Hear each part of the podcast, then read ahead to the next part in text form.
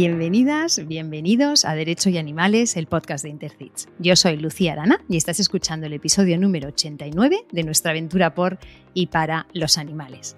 Hoy estoy especialmente feliz porque repito invitada y lo hago con una de esas personas que inspiran y abren caminos allí por donde pasan. Amanda Romero, qué ilusión volver a compartir un ratito contigo. Bienvenida, Amanda. Lucía, muchas gracias. Qué presentación y qué ilusión estar aquí contigo otra vez. Qué bien. Naciste en Madrid, aunque de familia andaluza. Eres activista por los animales desde el año 2009 y has participado en numerosos proyectos, medios y campañas. Estudiaste magisterio de educación especial y psicopedagogía y posteriormente te especializaste en gestión de ONG.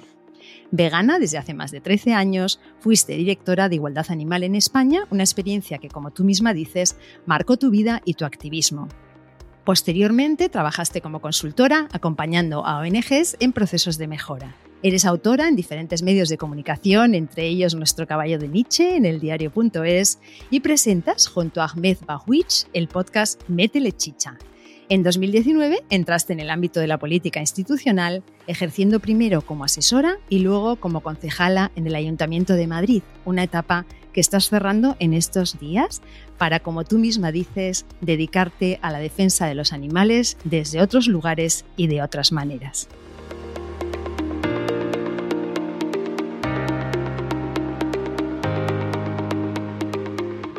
Amanda, hoy no vamos a hacer preguntas cortas porque ya sabemos que tu leche favorita es la de almendras y que no puede faltar en tu nevera cebollas, patatas y zanahorias, pero sí te voy a proponer el juego de las 10 palabras. Entonces, te voy a decir, sí, 10 palabras y tú me dices lo primero que te venga a la mente. Vamos a ello. Enmienda. Ley de protección animal. Pleno. Mm, política espectáculo. Animalitos. Huerfanitos. no, eh, diría paternalismo y ranciedad. Madrid. Una ciudad maravillosa que puede ser todavía mejor. Derecho. Una herramienta clave para los animales. Feminismo. El movimiento capaz de transformarlo todo. Futuro. Futuro diría esperanza sin optimismo. Veganismo. Pues justicia y como decía Petra Kelly, que me gusta mucho, ternura y subversión. Familia. Multiespecie. me encanta. Y activismo. Pues más necesario que nunca.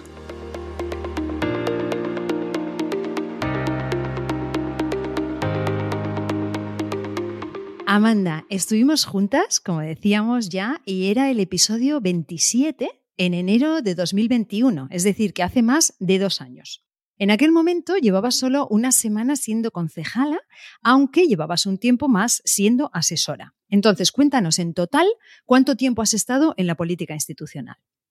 Bueno, parece que ha pasado una vida, ¿no? Desde el otro episodio que compartimos ha sido, han sido tiempos muy intensos. Pues en total he estado cinco años. En 2018 me incorporé como vocal vecina en mi barrio, que es un cargo de representación política en los, cargo, en los plenos de distrito de Madrid Ciudad. Y después, como has dicho, ya entré como asesora y en noviembre de 2020 como, como concejal. Así que sí, en total cinco años.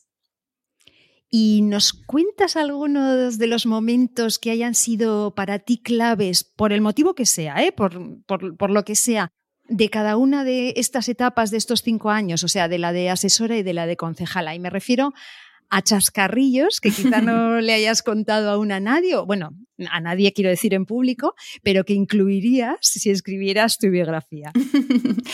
bueno, pues eh, tengo uno que en realidad nunca he contado en público, pero que es de los más importantes, que es el momento en el que empezó todo. Es previo a ser asesora y ser concejala, pero es el, momento más importante, que es eh, cuando recibo la petición por parte de Manuela Carmena y de su equipo de preparar un proyecto para una concejalía de protección animal en el Ayuntamiento de Madrid, ¿no? que es un momento para mí inolvidable, importantísimo y que, bueno, pues tiene la, curiosidad de que estaba todo empezando, estábamos a punto de, de, arrancar la aventura política de Más Madrid, sería pues principios del año 2019, Manuela Carmena era en ese momento todavía alcaldesa de Madrid Y Manuela había tenido la lucidez de darse cuenta de lo mucho que importaban los animales a mucha gente en la ciudad. Y ella, bueno, estaba interesada en, poder iniciar un, proyecto para el Ayuntamiento de Madrid y entonces me llamaron de su equipo diciéndome, oye, Manuela está interesada en saber cómo se podrían implementar políticas públicas relacionadas con los animales y nos pide si podemos presentarle un proyecto de protección animal un proyecto de área de gobierno de protección animal. A lo cual, pues yo, por supuesto, respondo, claro que sí. ¿Para cuándo lo necesitáis? Sujétame el cubato. para la semana que viene. bueno, pues claro que sí, para la semana que viene tenéis un proyecto de concejalía de bienestar animal para el Ayuntamiento de Madrid. Ningún problema, claro. Yo cuelgo el teléfono y fue como, madre mía, ¿y ahora eh, cómo se hace una concejalía de, protección animal, ¿no? Porque en ese momento yo ni siquiera estaba dentro del ayuntamiento, era vocal vecina, pero bueno, eh, era, era una tarea para la que necesitaba claramente ayuda, ¿no? Era muy retadora, además tenía poco tiempo y bueno, para mí era muy importante como activista en defensa de los animales, pues imagínate, ¿no? Ahí fue, sentí que había una oportunidad importantísima para, para los animales y entonces, bueno, pues me puse a hacer llamadas a personas que, bueno, a las personas que creía que más sabían y que sabían más que yo de todos los ámbitos que, que eran necesarios para desarrollar un proyecto, ¿no? Ahí sí que quiero destacar, aprovechando que estamos en este podcast, el papel tan importante que tuvieron algunos operadores jurídicos, porque principalmente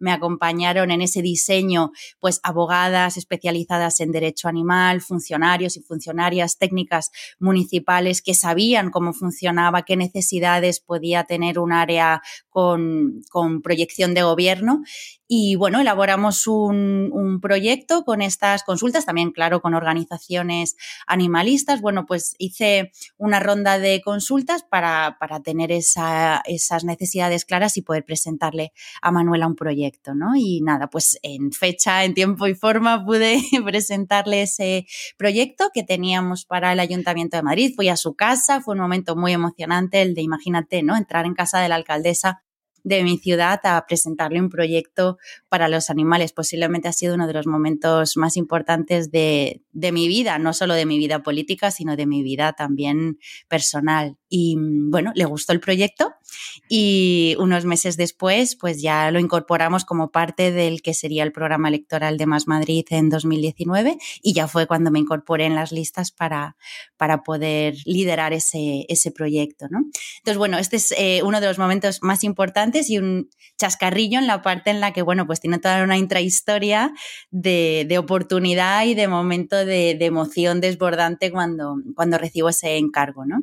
Otro momento, bueno, hay, hay, muchísimos, ¿no? Pero otro ya sí eh, dentro del Ayuntamiento de Madrid, un tiempo después, fue cuando se aprobó nuestra iniciativa para que los animales fueran considerados parte de la familia y que se incluyeran en los protocolos para proteger el vínculo en situaciones de vulnerabilidad. Aquí hablamos de mujeres víctimas de violencia machista, personas mayores, personas sin hogar. Fue un momento muy importante que el Pleno eh, aprobara por consenso eh, esta iniciativa para, para, proteger el vínculo de los animales. Es verdad que después hemos eh, pasado el resto del mandato insistiendo y persiguiendo al gobierno para que lo pusieran en marcha. Apenas se han puesto en marcha un par de cosas pequeñitas de todo el proyecto y bueno, pues seguiremos eh, insistiendo para, para que se haga realidad en todo el proyecto, pero su aprobación creo que fue un hito muy importante y para mí políticamente significó mucho. Desde luego que sí.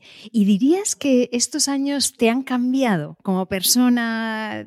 ¿En qué sentido? Han sido transformadores sí, me han, cambiado mucho. Diría que sobre todo en un sentido de visión y de comprensión. Me han dado, me han dado sí, más visión y más, y más comprensión. Me han traído pues un mejor entendimiento, sobre todo a nivel político, de cómo funcionan las cosas, cómo se negocia, qué hay que tener en cuenta del otro, cómo formular y cómo transformar, digamos, demandas sociales en propuestas políticas concretas, que esto pues es, es, para mí un aprendizaje muy importante. Y también pues me ha ayudado a comprender mucho mejor cómo funciona el poder, cómo son los espacios de toma de decisiones. Y bueno, creo que ahora tengo mucha mayor madurez y perspectiva también de los tiempos sociales y, y políticos. Y del otro día lo hablaba con una amiga y lo creo que es, justo decirlo también, eh, me ha traído mucho crecimiento personal realmente ha sido para mí un viaje en mi desarrollo personal muy fuerte. He enfrentado muchos miedos, muchas situaciones, pues desde hablar en público, que al principio cada vez que tenía que prepararme una intervención, pues me generaba muchísima ansiedad y me pasaba una semana agobiada, preparando, revisando, ensayando, ¿no? Y bueno, pues he hecho un trabajo personal también acompañada por un proceso terapéutico, eh, pues para encontrar mi, forma de ser concejala, ¿no? Mi, mi manera de, de hacerlo siendo auténtica, manteniéndome conectada con mi propósito, con por qué y para qué estaba en ese lugar. Y bueno, esto ha sido un desafío personal y, un auténtico viaje transformador, mm, sin duda. Desde luego hay que felicitarte, Amanda, porque mm, te hemos seguido y hemos visto que no has perdido para nada tu voz. Has conseguido entrar en este otro ámbito siendo muy fiel a ti misma y a tu propia forma de estar en el mundo, ¿no? Y yo creo que eso es algo muy, mm, bueno, digno de admiración y creo que desde luego seguro que requiere pues madurez y, lo que tú estás diciendo, ¿no? Pues eh, ser como muy fiel a ti mismo, ¿no? A ti misma. La verdad es que yo, sí, yo, yo te felicito, ¿no? Las que te hemos seguido así con, con mucha admiración y con mucha, mm, ¿cómo decir? Como con mucha empatía, ¿no? De decir, madre mía, madre mía, yo sí me veo allí en ese, en ese atril, ¿no? Teniendo que decir según qué cosas o teniendo que contestar a según qué cosas, pues no sé si hubieran podido mantener esta templanza que has mantenido en muchas ocasiones sin perder la firmeza, que es que es lo que yo siempre lo, lo, veo como muy admirable, ¿no? Porque yo creo que a veces la firmeza sí la mantengo, pero no sé si la templanza también. bueno, se entrena. Muchas gracias. Te quería preguntar en relación al movimiento de, defensa de los animales del que, del que provienes, eh, si te has sentido arropada. Me parece una pregunta importante porque mm, eh, puede que te hayas sentido algo sola en algunas ocasiones.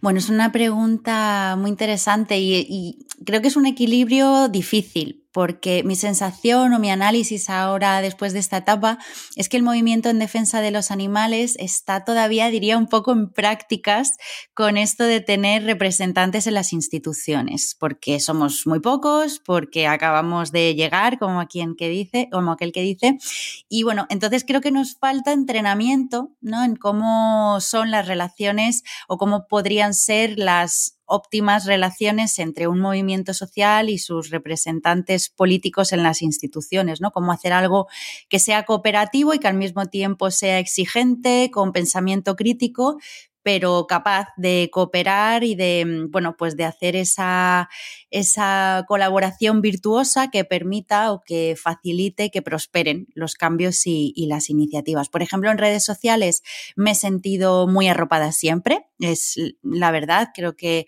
en las redes, bueno, menos en Twitter, porque en, Twitter es, eh, ¿no? Tiene unas es un, ambiente muy peculiar que creo que ya se está quedando casi extinto y que en el resto de las redes sociales ya el ambiente es, otro. Entonces, en las redes siempre me he sentido muy arropada, pero es verdad que dentro de la institución sí he estado a veces, eh, me he sentido más sola.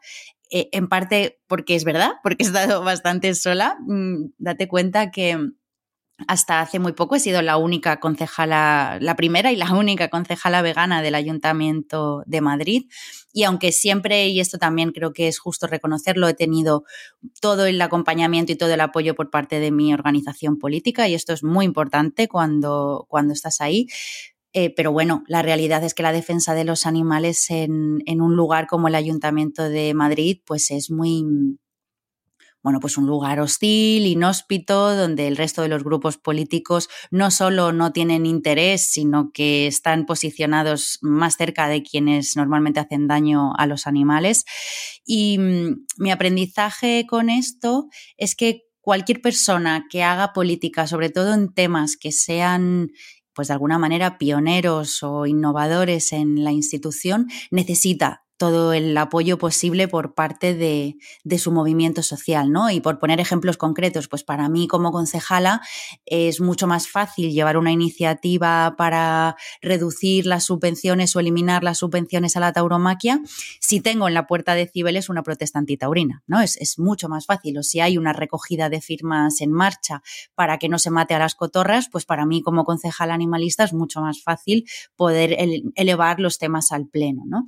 Y mm, bueno, en este sentido creo que, como movimiento también nos toca seguir practicando, ensayando, madurando y dando, mm, bueno, pues aprendiendo a, jugar ese equilibrio entre arropar y cooperar y al mismo tiempo ser exigentes, porque al final de, esa tensión es de, de, la que nacen los, los avances. Creo que mm, sí, para mí el aprendizaje más importante es que eh, movilizarse es importante y lo he visto desde dentro. No es inocuo para ningún político tener movilización en la puerta de su despacho o tener una petición de firmas mm, rodando por las redes sociales. No es inocuo, a todos les importa. Luego, claro, hay muchos matices, ¿no? Para eh, ver que a, quién le importa más qué tipo de, de, movilización, pero este sí sería para mí el mensaje más importante. A los políticos les nos importa eh, la movilización social y no solo eso, sino que para impulsar determinadas cosas la necesitamos. Así que,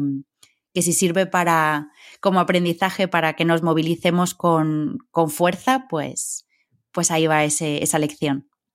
Qué mensaje tan importante y tan motivador, porque claro, nos oyen, nos ven. Claro que sí. ¿no? Estamos haciendo cosas y las están viendo, ¿no? Las están leyendo, las están escuchando. O sea, no cae en saco roto, ¿no? Otra cosa es que luego nos puedan ignorar, ¿no? Porque, pero, pero ya es algo que están haciendo a propósito, que es ignorarnos.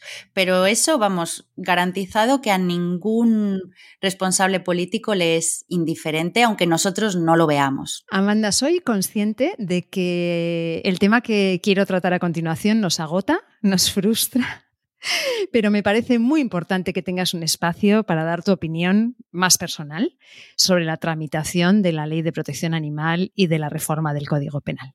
Bueno, mi opinión más personal, eh, sinceramente, es que ha sido una de las experiencias políticas más difíciles y más decepcionantes de toda mi vida. En lo personal ha sido muy frustrante, me he enfadado muchísimo, me he desesperado y creo, bueno, creo que en redes sociales sobre todo eh, ha sido muy evidente que, mm, ha, sido un, proceso muy difícil para quienes hemos participado de, una u otra forma.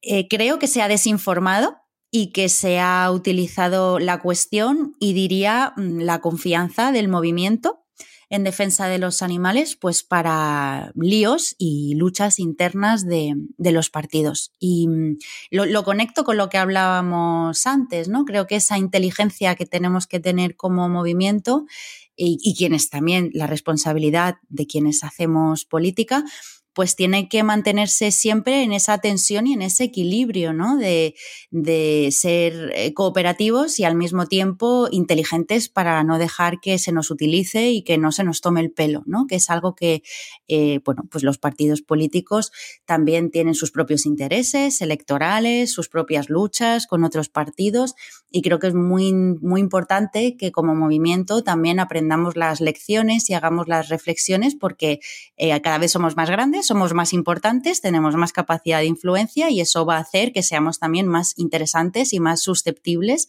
de ser manipulados por parte de también de los partidos políticos. ¿no? Y bueno, yo creo que aquí eh, ha habido mm, una cierta eh, manipulación o, condicionamiento de, del, movimiento con, fines electoralistas, o eh, tanto del movimiento como de, como de la propia cuestión, vaya, como de, de, todo lo que se estaba negociando y todo lo que estaba tramitándose. Para mí ha habido mucho de trapicheo de derechos animales y eso ha sido posiblemente para mí una de las cosas más difíciles de, aceptar y de gestionar y de eh, ver con mis propios ojos cómo las negociaciones políticas, bueno, pues se estaba eligiendo y se estaba trapicheando directamente con, con derechos de los animales. Bueno, ahora eh, ha sido, como digo, un proceso muy difícil, creo que es algo compartido por muchas personas que hemos estado implicadas en el proceso y ahora pues estamos en un punto diferente,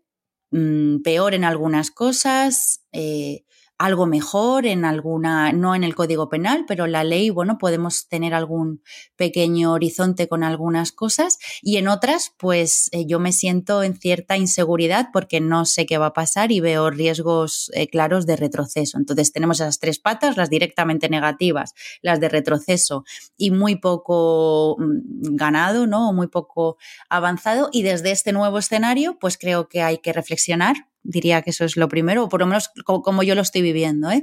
un proceso primero de reflexión y de análisis de qué ha pasado de manera honesta, qué ha pasado contextualmente, socialmente, políticamente a nivel de movimiento.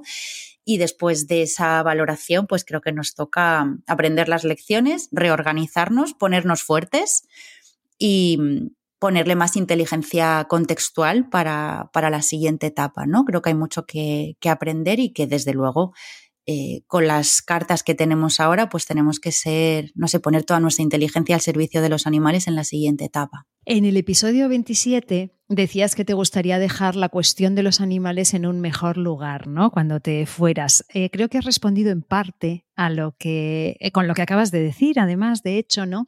Pero dirías que la cuestión de los animales está ahora en un mejor lugar que hace cinco años. Diría que la cuestión de los animales ahora mismo, en general, de manera global, no está mejor que hace cinco años. Mm, bueno, es que, claro, en, por ejemplo, a nivel regional, en la, tanto en la ciudad como en la Comunidad de Madrid, pues hemos tenido unos gobiernos los últimos cuatro años que más bien han ido en contra de los animales, ¿no? Hemos visto que se han multiplicado los presupuestos para tauromaquia, que no se ha puesto ni un euro más de presupuesto para colonias felinas ni para ningún proyecto relacionado con protección animal, ninguna, ni una sola mm, política pública innovadora en materia de defensa de los animales. Bueno, pues en este sentido ha habido un estancamiento total y absoluto diría que el lado en el que puede, sí creo sinceramente que, ha habido un avance y que las fuerzas políticas eh, que defendemos a los animales desde las instituciones pues hemos podido aportar algo es por lo menos al plano simbólico, al de la representación. Creo que, claro, en lo concreto, en lo material, pues al final quienes gobiernan toman las últimas decisiones, pero sí creo que hemos podido frenar algunas bueno, algunos retrocesos que podían haber sido todavía peores y que hubieran hecho la situación peor para los animales. Creo que hemos podido denunciar públicamente situaciones de injusticia para los animales que quizás si, no hubiéramos estado ahí, pues no, no, se hubieran denunciado.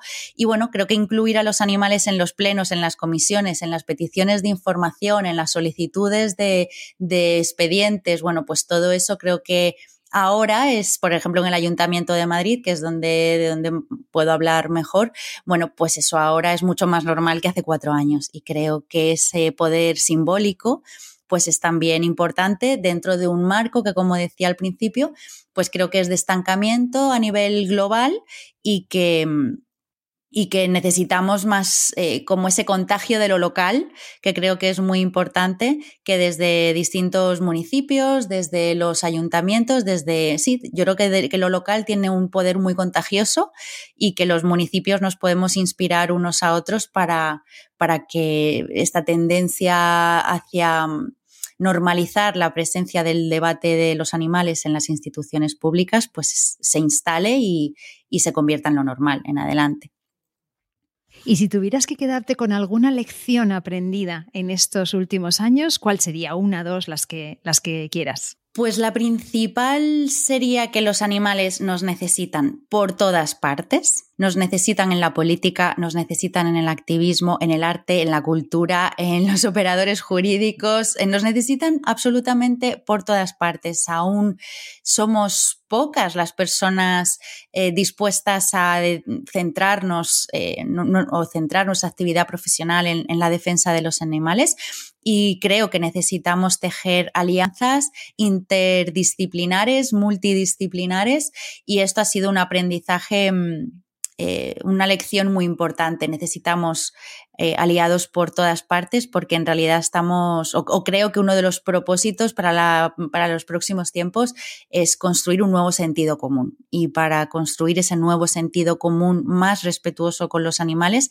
necesitamos que haya gente dándoles voz desde todos los ámbitos. Y esto, para, aunque ya lo podía intuir, eh, mm, termino esta etapa con una absoluta certeza de que no hay una estrategia correcta, igual no se trata de buscar eh, todo el rato la, no sé, la varita mágica o la estrategia perfecta, sino que, que lo interesante y lo realmente eh, potente es tejer alianzas interdisciplinares en, defensa de los animales. Y la segunda, y esta es muy clara para mí, es que la ciudadanía siempre va muy por delante de las administraciones públicas, que los cambios legislativos, los cambios políticos son mucho más lentos.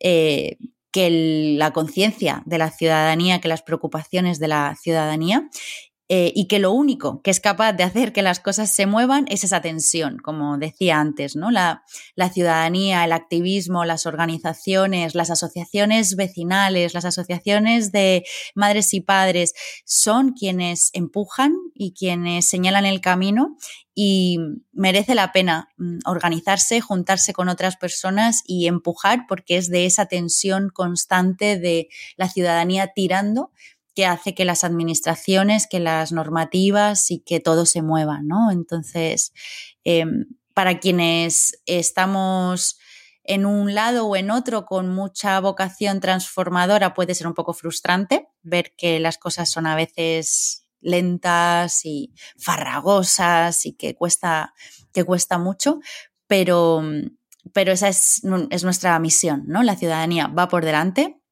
y es nuestro trabajo tirar para que, para que nos siga, también para demostrar a quienes nos gobiernan que, que necesitamos avanzar y ojalá en política pues más gente con capacidad para escuchar y que atienda esas, esas demandas. ¿no?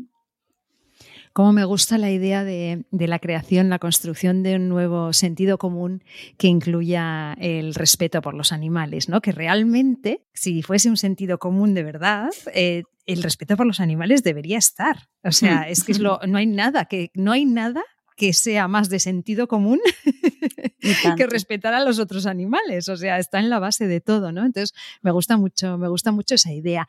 Y un consejo que le darías a la Amanda de hace cinco años. Madre mía, pues mm, creo que sobre todo le diría que confíe más en su criterio y que ocupe su espacio. A mí me, me ha costado mucho en política eh, institucional, digo, sentirme, sentir que no estaba en un espacio ajeno. Creo que a veces los espacios de poder parece que no son para nosotras, no, no solo para las mujeres y para las mujeres jóvenes, sino para quienes venimos de, de otros ámbitos. Yo desde el activismo, desde el acompañamiento al tercer sector, y bueno, pues a veces una cuando está, no sé, cuando estás ahí dentro parece que no perteneces, que hay un ecosistema de, sobre todo de, digamos, de la política clásica, eh, donde ves que las personas están ahí pues como llevando toda, haciendo toda su vida y toda su carrera política y a mí me, me, costó realmente estar, eh, no sé si cómoda, pero mm, bueno, sentirme legitimada a estar ahí como representante, como vecina de Madrid, que tiene todo el derecho a, estar ahí, levantar la voz y que por mucho que, que a veces nos lo pongan difícil, sobre todo, eh, pues eso, gente que lleva mucho tiempo y que tiene mucho poder y que se considera dueños y tratan las instituciones como un cortijo, ¿no? Eh, bueno, esto desafortunadamente lo hay y a mí al, principio me costó, ¿no? Luego con el tiempo pues he ido encontrando mi lugar y mi manera de expresar y de, de estar bien con eso. Entonces, bueno, le, a esa Amanda de hace cuatro o cinco años, pues le daría ese consejo, que confíe en su criterio, aunque quienes tenga delante, pues traten de infantilizar o de ridiculizar, porque hay mucho que decir por los animales, que es por lo que yo estoy ahí. La verdad es que es motivador escucharte y escuchar pues la fuerza que tiene la ciudadanía, ¿no? Y la importancia que, de que estemos ahí empujando, ¿no? Pero realmente, Amanda, a mí que me interesa la política, este año realmente se me ha hecho bola, se me ha hecho hecho bola de una forma, bueno, eh, ya lo hemos mencionado, ya lo hemos mencionado en este, en este episodio. Em, ¿Cómo hacemos para volver a creernos algo, Amanda? Mm, te entiendo perfectamente. Sé que es muy difícil, sé que nos sobran los motivos para la desafección política, eh, pero yo diría dos cosas. Eh, la primera que a mí me sirve es entender que el progreso, que avanzar, no es una cosa lineal.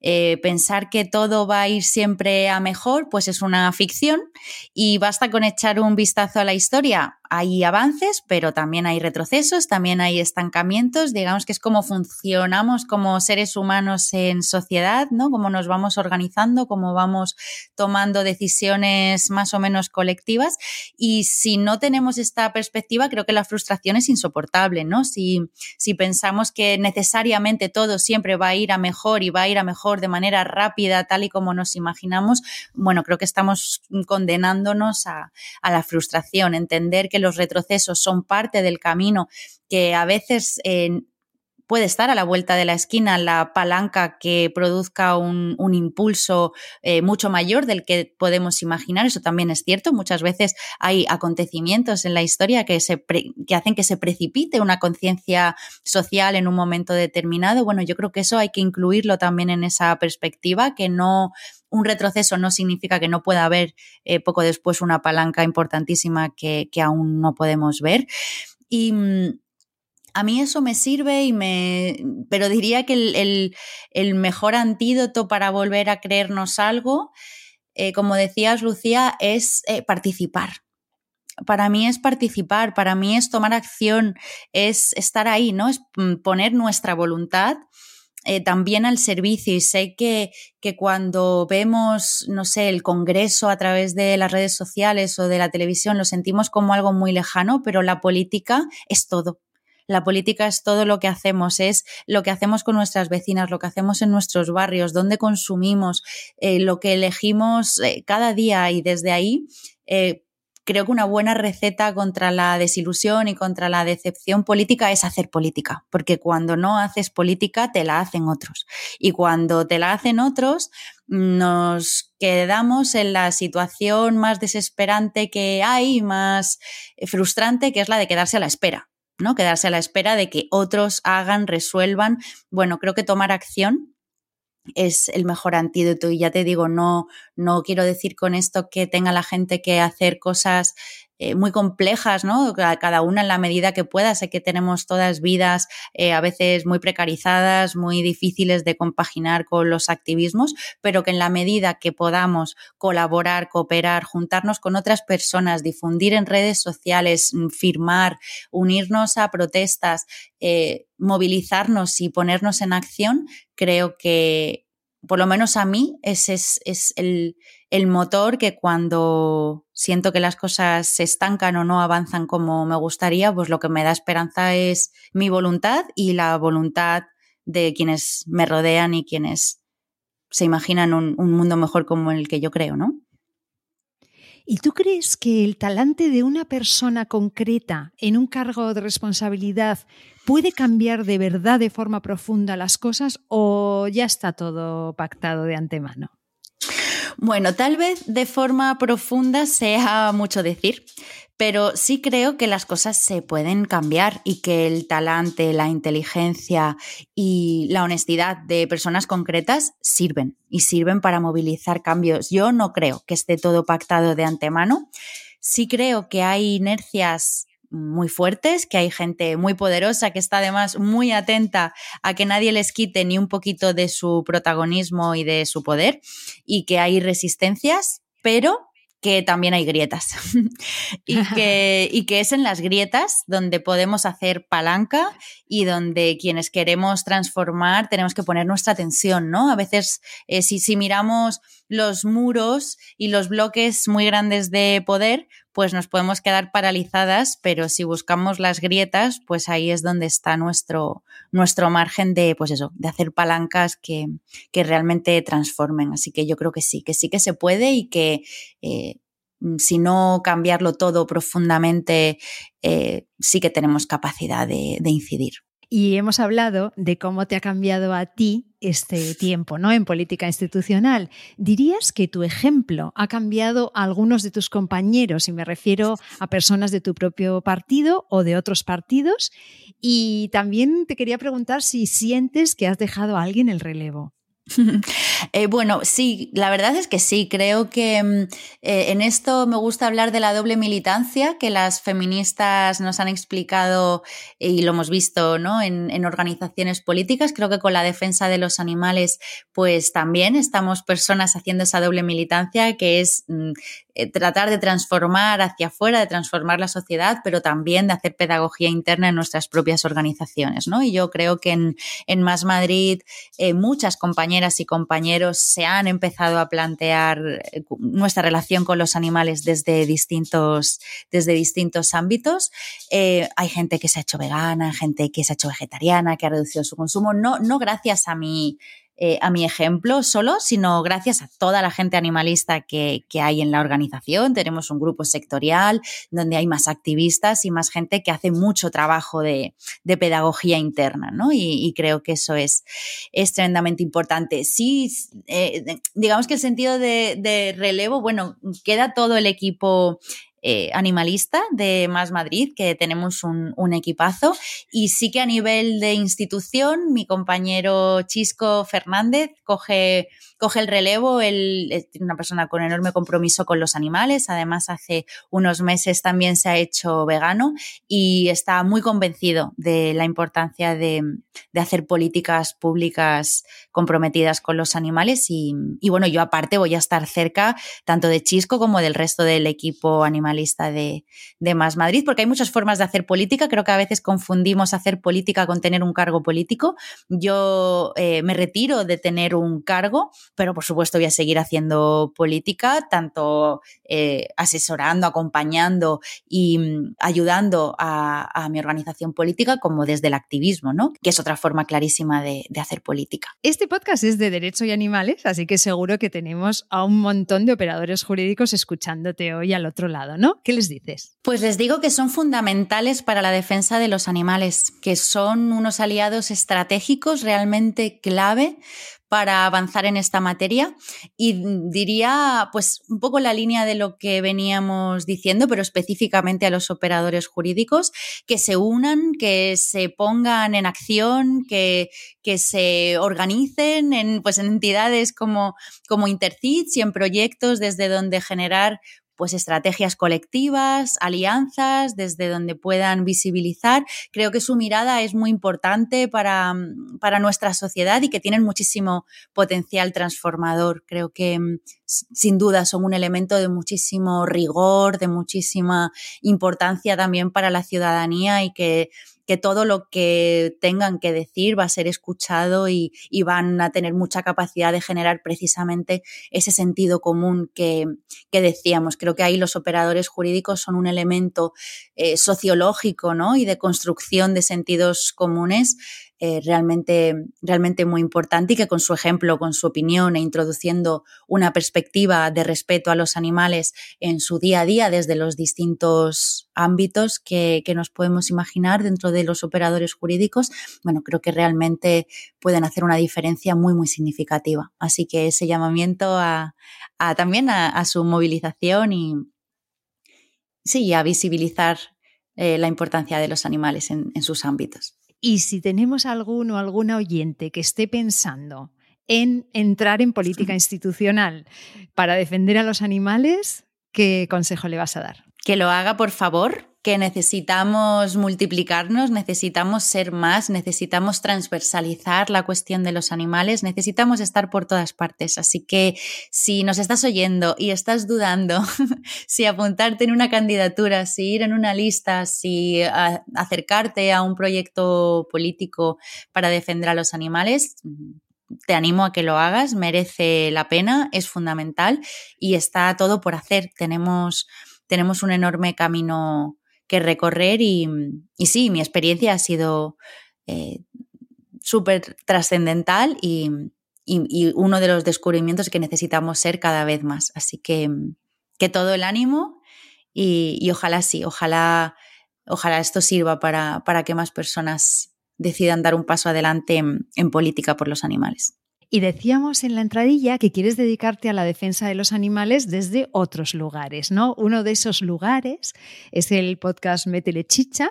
Me gustaría que nos hables un poquito de ese proyecto maravilloso. Pues es un proyecto en el que tengo ahora mismo puestas muchas ganas. Es un espacio que comparto con el periodista Ahmed Bahuich y que nos hemos construido un poco a medida, ¿no? Sentimos que queríamos contribuir a al debate público, a generar eh, opinión y debate sobre lo que les pasa, lo que le pasa a los animales.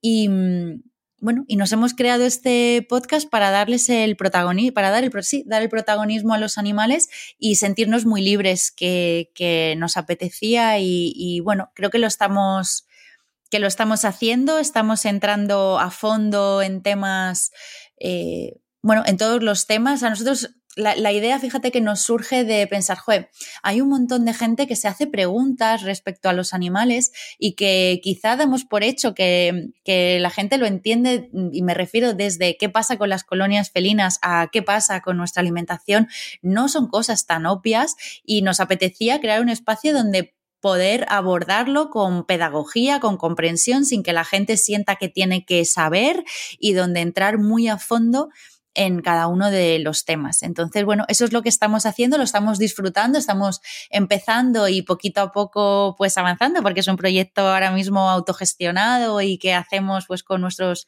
propios medios y como podemos, pero bueno, la verdad que nos está haciendo muy felices y, nos gusta esta libertad y esta autonomía para, hablar de, los animales y de, sus problemas pues con, con toda la libertad posible, que ahora mismo pues es, muy importante esa libertad y esa independencia. Dejaremos el enlace al podcast en las notas del programa para que todo el mundo lo pueda escuchar, es muy recomendable. Y luego tenemos tu divulgación en redes sociales. Bueno, tienes una comunidad realmente muy chula, a mí me encanta y siempre me admira además como tu paciencia y también tu asertividad a la hora de responder a algunos comentarios ¿no? de la comunidad, que normalmente es verdad que la comunidad eh, hace comentarios pues normalmente muy positivos, ¿no? Es cierto. Hmm. Pero me gustaría que nos hables eh, de esta faceta tuya en la que acuñas términos tan buenísimos como importantitis o o animalipsis. Entonces, antes de nada, explícanos qué son estos conceptos. vale. pues eh, bueno, eh, por aclarar, la importantitis es eh, una inflamación de la importancia. Es cuando, cuando la gente se considera más extraordinariamente importante. Es algo que he visto muchísimo en política, de hecho, viene de ahí eh, de, bueno, pues de ese momento en el que la gente empieza a, mm, hablar distinto, a considerar, mm, a relacionarse desde otros lugares. Bueno, y esto pasa en política, pasa en influencers, pasa en medios de comunicación, bueno, y como gente que precisamente, mm, o sea, y lo digo desde mi punto de vista, ¿no? que precisamente se ha hecho famosa o, o influencer, por decirlo así, siendo subversivos, ¿no? Y cómo cuando llegan a determinadas cotas de, poder o de exposición pública, bueno, pues ya se empiezan a creer importantes y a dejar de, bueno, como a verse obligados a proteger esa importancia y a no ponerla en riesgo con nada y de pronto pues dejan de hablar de las cosas realmente importantes o de posicionarse cuando toca, ¿no? Y de, bueno, pues de ahí viene la importantitis luego el animalipsis, pues es, eh, es ese fin del mundo que, se, que parece que se le viene a mucha, que se viene a mucha gente a la cabeza cuando piensa en, el fin de determinadas formas de explotación animal, ¿no? Cuando hablamos de veganismo, cuando hablamos de la crueldad o del maltrato, del sufrimiento que suponen determinadas industrias para los animales, mm, no sé, hay como un vacío eh, mental en el que la gente empieza a pensar, ya, pero entonces, ¿qué pasaría si no se hace esto? Todo, eh, si no hacemos esta industria, pues mm, todo el mundo se quedaría sin trabajo y sería la ruina y no habría, no habría nada más que destrucción, ¿no? Si, si de pronto dejamos de, de, no sé, de separar a las terneras de sus madres para, para comercializar leche, ¿no? Es como, bueno, no, a ver, calma. Entonces, a, a ese concepto de, me refiero con animalipsis, que nos entra, es como muy habitual en los debates y creo que mm, que es bueno que nos paremos a pensar y a tener los debates con un poquito más de calidad, ¿no? Y con un poquito más de profundidad. Bueno, obviamente cuando hablamos de industrias, hablamos de reconversión, hablamos de transformación, hablamos de transición y las cosas pues no acaban de un día para otro, nadie va a levantar el teléfono y va a terminar con, con una industria entera de un día para otro, las transiciones las, las hemos hecho y las hemos visto en muchos otros sectores y también en lo que tiene que ver con los animales. Entonces, bueno, por meterle un poco de humor a, oye, eh, ya está bien de hacer aquí el numerito del animalipsis cada vez que, que se plantea la conversación sobre sustituir o, o hacer una transición hacia, en, en, en, este caso concreto, en industrias de, de, explotación animal. Y bueno, yo la verdad es que disfruto mucho de, de, las redes sociales. Es un, sí que es verdad que tengo una comunidad muy maja, me siento muy afortunada y aprendo mucho también de, de la gente con la que interactúo. Creo que ahí las redes sociales nos abren un, un lugar de, de, transformación y de aprendizaje y de inspiración mutua muy interesante. Y, y sí, bueno, la verdad es que es algo que desde hace un tiempo eh, le estoy dando más, más importancia porque, bueno, creo que permite tener un alcance eh, muy interesante, ¿no? Y poder llevar un mensaje de respeto a los animales a, a mucha gente y de una forma, pues, pues muy pedagógica, ligera y bueno, sí, yo la, la verdad es que disfruto mucho de, de las redes sociales te lo pasas bien y llevas bien la exposición. ¿Cómo preparas el contenido? ¿Se te hace un poco esclavo o cómo, cómo te organizas? Pues estoy todavía encontrando mi manera de, de, hacerlo de manera más eficiente y más ligera. Sí que hay mucho más trabajo del que puede parecer. La verdad que hacer los vídeos, bueno, pues me documento, estudio, elijo los temas, eh, selecciono las ideas más importantes, pienso cómo plantearlas. Ahí es verdad que me ayuda mucho eh, creo, eh, ser profe de educación especial y psicopedagoga. Es como casi como preparar pequeñas clases, ¿no? Cuando preparo contenido de divulgación, es seleccionar cuáles son las ideas más importantes, cuál puede ser la mejor forma de transmitirlo. Bueno, ahí disfruto, hay una parte vocacional, pedagógica que, que disfruto, pero es verdad que hay muchísimo trabajo y que a veces no es compatible con, con tantas otras cosas de trabajo que, que hay en mi vida y bueno, pues algunas veces no llego a todo lo que me gustaría o no llego con toda la actualidad que me gustaría pues poder comentar o dar una, una visión sobre eso, pero, pero bueno, en general voy encontrando, aprendiendo, encontrando, digo, formas de, hacerlo más ágil y de, bueno, y de trabajarlo mejor, pero desde luego es un, es un verdadero trabajo. Porque, por ejemplo, esto es un, una curiosidad. ¿Cuánto te puede llevar eh, hacer, grabar un vídeo de estos que haces de, de unos de un par de minutos? ¿Cuánto, ¿Cuánto te puede llevar? ¿Una mañana, por ejemplo? Igual un poco menos, pero varias horas sí. No solo grabarlo, sino prepararlo, eh, prepararlo, preparar el guion, grabarlo, hacer distintas pruebas, luego editarlo. Claro, yo lo hago todo sola, no, no, no, no tengo equipo. Entonces, claro, he tenido que aprender un poco de todo, ¿no? De edición de vídeo, hacerme también con herramientas, con materiales, con un micro y tal. Sí, pero para cada vídeo de un minuto me llevo por lo menos dos o tres horas de trabajo seguro. Luego también depende de cuánto controle el tema, porque eh, hay algunos que tengo los datos muy recientes en la cabeza, ¿no? Por ejemplo, todo lo que tiene que ver con el Ayuntamiento de Madrid o con la Comunidad de Madrid me lo sé casi de memoria, pero otros datos pues necesito revisar, estudiarlo y prepararlo para hacerlo también con, con el mayor rigor, poder añadir fuentes y que también la gente que luego quiera seguir investigando, pues que esto sea simplemente una pildorita de, de interés. Así que sí, claro, hay a mí me, lleva, varias horas de trabajo porque ni, o sea, en, en muchas de las cosas tampoco soy eh, experta, ¿no? A nivel técnico me refiero. Entonces, bueno. La verdad es que consigues eh, comunicar de una forma muy inspiradora y muy constructiva, incluso en estos últimos meses que han sido delicados desde el punto de vista laboral con todo este tema de, la ley y demás, y también desde, el punto de vista personal en los que has perdido a, tu gatita Ro y a tu compañera Noah, con la que compartiste gran parte de tu vida. Yo quería preguntarte de dónde vamos a sacar las fuerzas y la esperanza. Pues creo que para tener fuerza, voy a empezar por la fuerza, hay que cuidarse Y para cuidarse hay que conocerse, Creo que la defensa de los animales es una carrera de fondo, que realmente luchamos por cambios que seguramente no vamos a alcanzar a ver en, nuestro tiempo de vida.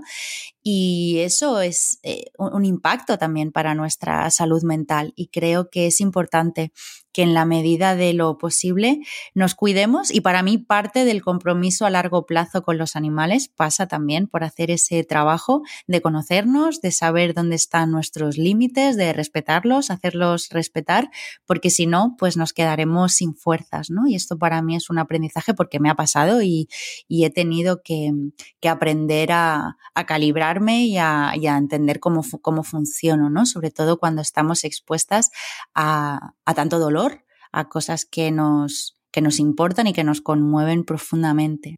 Sobre la esperanza, a mí, eh, bueno, yo lo he pasado mal y hace eh, unos meses eh, he pasado un proceso personal también delicado con esto, ¿no? Tanto por las pérdidas en mi familia como por todo el contexto, por todo el cansancio, por todo el estrés que hemos vivido y he pasado una pequeña crisis de sentido, ¿no? Y de, preguntarme de manera muy profunda si realmente esto tenía sentido y, qué podía hacer yo realmente si, si, bueno, pues cuál era mi papel en todo esto, ¿no? Y a mí, mm, de esa oscuridad, eh, que creo que también hay que pasarla de vez en cuando, eh, me ha sacado la perspectiva tiempo. Y creo que a veces ubicarnos como en una línea de tiempo, eh, alejarnos de, del momento concreto, es muy importante porque, claro, cuando eh, nos relacionamos de manera tan directa con realidades que son dolorosas, que nos preocupan, es muy fácil quedarse pegada, son como, como realidades pegajosas, claro, es fácil quedarte atrapada, quedarte enganchada. Entonces, para mí la perspectiva tiempo es algo muy útil porque, claro, cuando lo hablábamos el otro día, ¿no? Cuando, cuando estás empujando, no puedes ver el camino, el rastro, digamos, que vas dejando. Tú estás ahí empujando, empujando y necesitas salirte de ese momento como si te pudieran coger de los hombros y subirte en un dron y que vieras el camino recorrido hasta el momento y bueno, eh, cómo lo que estás haciendo hoy realmente puede ser determinante para el porvenir y para los cambios que estén por venir, por venir mañana. ¿no? Entonces, para mí esa perspectiva de, del tiempo, cuando siento que, que no puedo más, decir, bueno, espera, sal de este momento concreto y mira un poquito desde fuera todo lo que se están dando y no solo ver mi camino, sino ver eh, al resto de personas que también están empujando, cada una en sus luchas, cada una desde sus lugares. A mí yo encuentro mucha esperanza en las demás, encuentro mucha esperanza en, en vosotras, en las personas que, que trabajáis por los animales desde distintos lugares. A mí me nutre cuando yo no puedo más saber que estáis ahí, que estáis también eh, haciendo vuestra, vuestra parte. Y luego hay momentos, sinceramente, en los que eh, a mí mm, me sirve eh, simplemente mm, pensar en los animales. Hay veces que, que, no tengo mucha esperanza, sinceramente, pero mi único motor son los animales. Si pienso en el cansancio, en la desesperanza, eh, bueno, pues que sí, que es desagradable, que es incómodo, que es difícil a nivel emocional y psicológico, pero que sinceramente no se pueden comparar con ser un animal en una granja industrial, con estar en una jaula de gestación, con ser un pollo broiler y que se te rompan los huesos de las patas porque no puedes soportar el peso, o con ser un ternero separado de su madre al nacer, ¿no? A mí esta indignación me moviliza profundamente y hay veces que lo hago sin, sin esperanza, pero, pero es que tampoco puedo eh, no hacer nada, ¿no? Entonces, bueno, es otro lugar menos saludable, por eso he querido eh, incidir primero en que siempre que lo podamos hacer cuidándonos, pero ante la duda, creo que pensar en lo que, en lo que viven los animales y que sean el motor y volver a ponerles en el centro, eh, bueno, para mí es una fuente de, fuerza. La indignación eh, también es un motor, es, es movilizadora y bueno, pues a veces puede ser también un, un lugar al que, al que agarrarnos porque seguramente quedarnos indiferentes tampoco sea una opción. ¿no? Para ir cerrando, Amanda, además del podcast y de tu trabajo de divulgación, ¿en qué otros lugares te vamos a encontrar? No sé si nos puedes dar alguna primicia o si todavía eh, tú misma estás eh, pensando o descansando Sí, no, de momento no, no, tengo ninguna primicia. Todavía estoy cerrando en el ayuntamiento, pues queda todavía un mes y algo de, eh, de, trabajo institucional y después, mm, la verdad es que no lo sé. Voy a dar ahí un pequeño salto al vacío, pero bueno, sigo como dices con el podcast. He sacado también hace poquito una newsletter en Substack que, mm, que bueno, estoy empezando a mandar una cartita también en, que se llama Entre Animales los, los domingos. Y bueno, me, nos encontraremos defendiendo a los animales. Tengo muchas ganas de volver al activismo con, pues, con todo este bagaje y con todo lo que he aprendido estos años. Y, la verdad, voy con, vuelvo con muchas ganas de, de, dedicarme con todas mis fuerzas, así que nos veremos, nos veremos ahí al lado de los animales. Y ya cerramos con lo que ya conoces, que son nuestros ya famosos en el mundo entero 30 segundos de oro. Y tus 30 segundos se empiezan ya. Pues estos 30 segundos de hoy los voy a dedicar a dar las gracias a todas las personas que desde diferentes lugares defienden a los animales, a quienes hacen activismo, rescatan, cuidan, acogen, difunden, educan y se plantan ante las injusticias que sufren. Gracias porque posiblemente os lo digan poco y creo que todos necesitamos también escucharlo y que incluso puede ser que no solo nos den las gracias, sino que además os pongan zancadillas o os hagan sentir juzgados. Así que bueno, creo que, que un ánimo, un abrazo y un agradecimiento es fundamental que sigáis ahí. Los animales os necesitan y os necesitamos también el resto de personas que, que los defendemos. Así que un agradecimiento y mucha fuerza para toda la gente que que levanta su voz por los animales. Bueno, gracias a ti de corazón, Amanda, de verdad, por todo lo que haces. Gracias por ser, menos mal que tú. Menos mal y hasta muy pronto, que en nuestro caso además es literal. Es literal. Muchísimas gracias, un placer enorme estar aquí, Lucía. Muchas gracias por todo. Pues hasta aquí un nuevo episodio de Derecho y Animales lleno de puntos de luz y propuestas constructivas para seguir luchando por ellos. Gracias por estar siempre al otro lado. Nos escuchamos en dos semanas porque ya ha llegado nuestro tiempo. El tiempo, como dice Amanda, de la esperanza, aunque sea sin optimismo. El tiempo de los derechos de los animales. Nación Podcast te agradece haber elegido este podcast.